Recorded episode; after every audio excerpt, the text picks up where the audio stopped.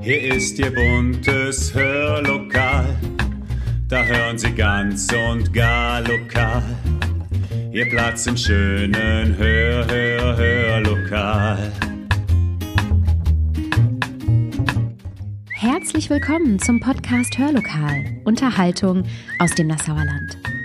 Einfach mal die Augen schließen und schönen Geschichten lauschen. Das ist schön, oder? Und genau das wollen wir heute tun. Und zwar mit einer neuen Stimme im Hörlokal. Der Stimme von Sabine Trosch aus Nassau. Sie hat ein paar wunderschöne Geschichten für Sie herausgesucht, die sie Ihnen in den nächsten Wochen und Monaten präsentieren wird. Viel Spaß dabei!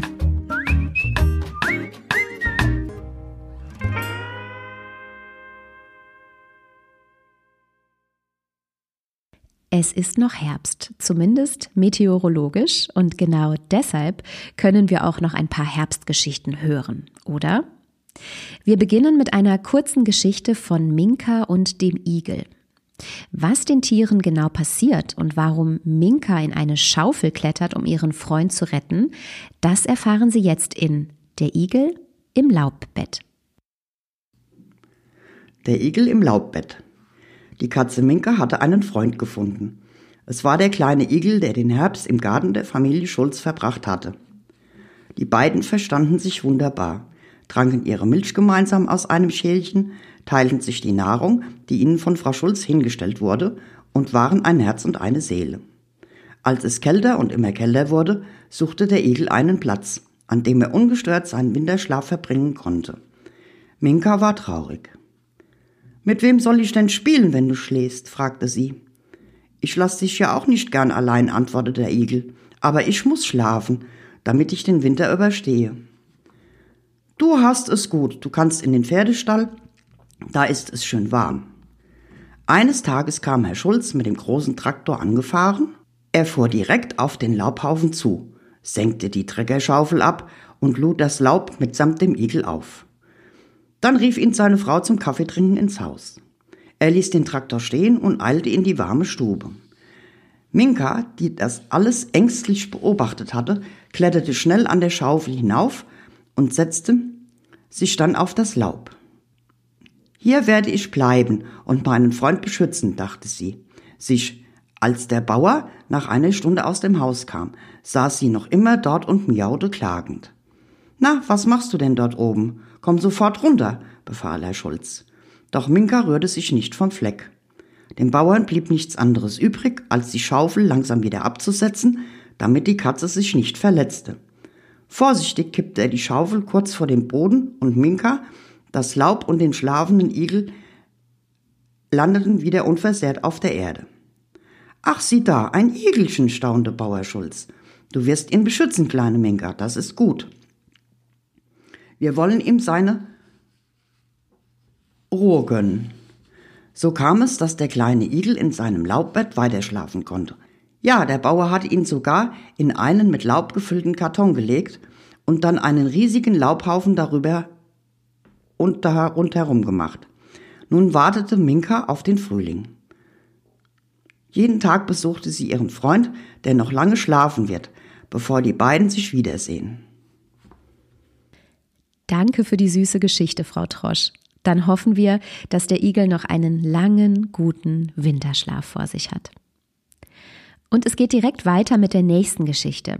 Diesmal befinden wir uns bei Oma und Lotta, die gemeinsam den Tag verbringen. Und welch schöne traditionelle Dinge sie miteinander erleben und wer am Ende die Maschen vom Boden auffegen will, das erfahren Sie in Von Maschen und vom Naschen von Maschen und vom Naschen. Oma bringt Lotta das Stricken bei.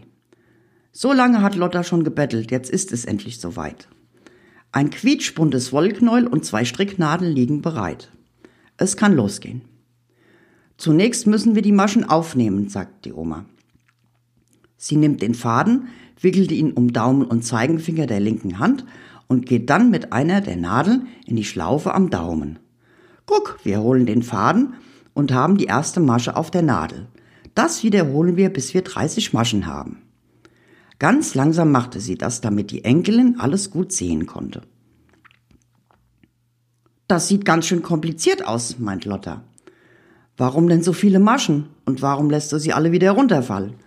Erstaunt schaut Oma Lotta an. Ich lasse sie doch nicht fallen, ich nehme sie auf die Nadel, sagt sie und macht weiter. Und dann, will Lotta wissen. Dann stricken wir sie ab, eine nach der anderen. Okay, das kriegen wir hin, meint Lotta. Oma grinst. Sie weiß, dass da noch die ein oder andere Klippe zu umschiffen ist, bevor es soweit sein wird. Was wird es denn? fragt Lotta, die nun auch endlich stricken will. Ein Probelappen, verkündet Oma. Sie sieht auf und stellt sich hinter Lotta. Dann drückt sie die Nadel mit den 30 Maschen in die linke Hand und die leere Nadel in die rechte Hand. Sie zeigt Lotta, wie sie den Faden um den linken Zeigefinger wickeln muss und hilft ihr dann, die erste Masche zu stricken. Von vorn durchstechen, den Faden holen, durch die Maschen ziehen, durch die Masche ziehen und dann die Masche auf der rechten Nadel gut festhalten und den Rest von der anderen Nadel gleiten lassen, sagt die Oma bei jeder Masche, die sie zusammenstricken. Wenn die Oma ihre Hände führt, geht es ganz einfach. Schnell ist die erste Reihe gestrickt. Es wird gewendet und die nächste Reihe ist dran. Das ist so anstrengend, dass Lotta anfängt zu schwitzen. Aber es macht Spaß, Riesenspaß. Du Oma, ein Probelappen finde ich blöd. Können wir nicht gleich ein richtiges Teil stricken? Zum Beispiel einen Schal für mich. Lottas Augen leuchteten. Das wäre doch mega cool, wenn sie morgen mit ihrem selbstgestrickten Schal in die Schule gehen könnte. Da würden die Freundinnen staunen. Immer langsam mit den jungen Pferden, sagte die Oma lachend. So schnell geht es ja nun auch wieder nicht. Außerdem haben wir nicht genügend Wolle für einen Schal.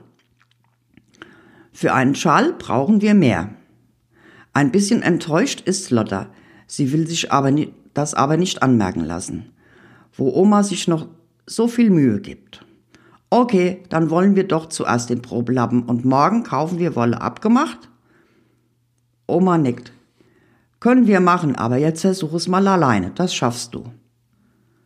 Oma streckt sich, ihr tut der Rücken weh. Sie setzt sich neben Lotta und passt auf, dass diese alles gut hinbekommt. Fünf Reihen schafft sie an diesem Nachmittag. Wenn man den Probelappen so anschaut, dann ist das noch nicht sehr viel. Trotzdem ist Lotta stolz auf ihr Werk. Ich brauche eine Pause, verkündet sie. Du auch? Ja, ich auch, und eine Tasse Tee würde ich gerne trinken. Kommst du mit in die Küche?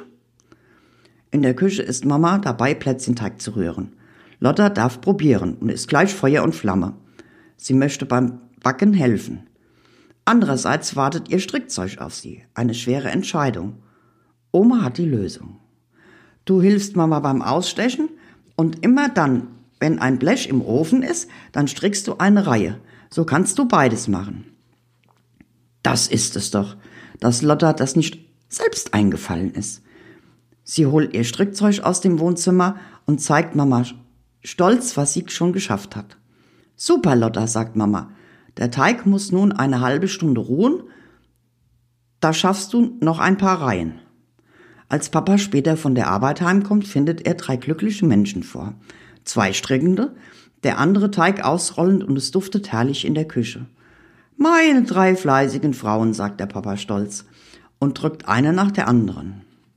Nur noch ein Blech, dann sind die Plätzchen fertig und wir können den Tisch für das Abendbrot decken, sagt, sagt Mama und schiebt das letzte Backblech in den Ofen.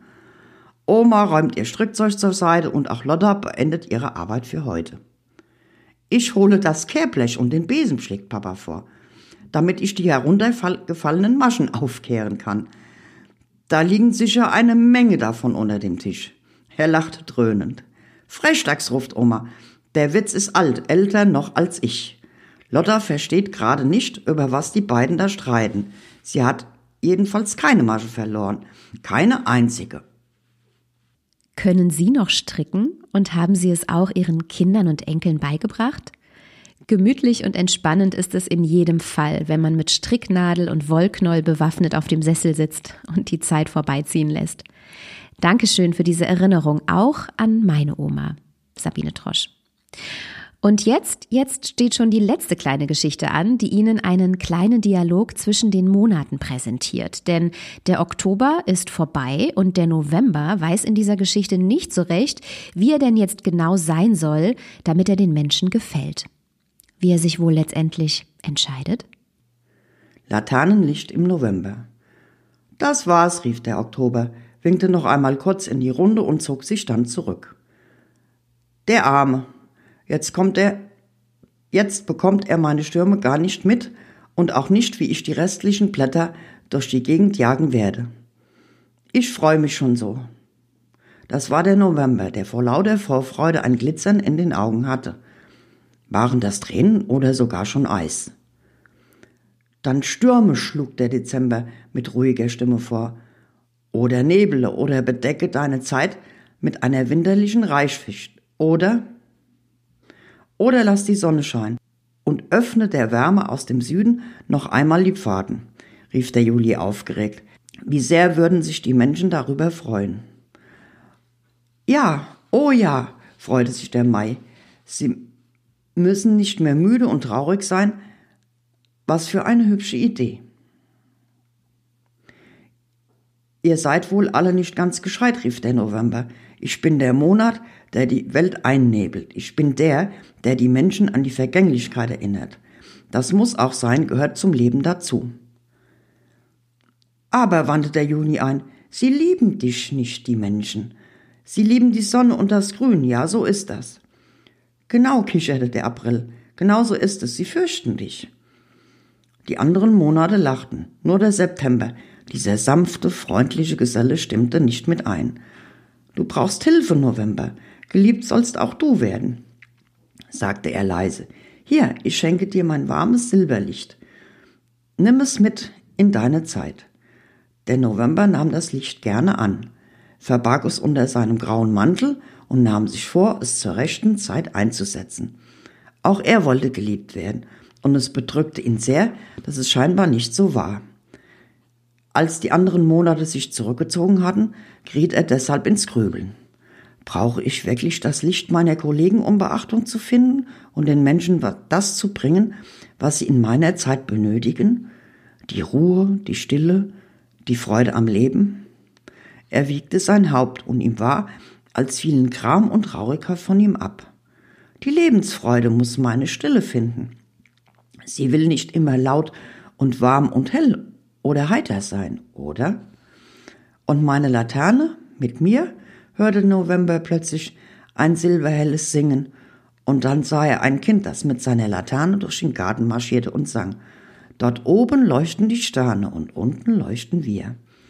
Der November lachte, ganz leise nur, aber das Kind hörte ihn wohl und begann noch einmal von vorne zu singen, und das klang so schön, dass dem November das Herz aufging. Das ist es doch, dachte er, und freute sich auf das Licht vieler Laternen und vieler Sterne am Himmel, auch wenn das Kind in seiner Zeit zu früh war, weil der Martinstag ja erst noch kam. So war es genau richtig, um den November freudig zu stimmen, und davon hatten ja dann auch alle etwas, nicht wahr? Liebe Sabine Trosch, herzlichen Dank für die schönen Geschichten. Es hat Spaß gemacht, Ihnen zu lauschen und wir hoffen, Ihnen da draußen ging es genauso. Und damit schicken wir Sie jetzt in ein schönes drittes Adventswochenende, hoffentlich gesund und munter und mit vielen besinnlichen Momenten. Machen Sie es gut!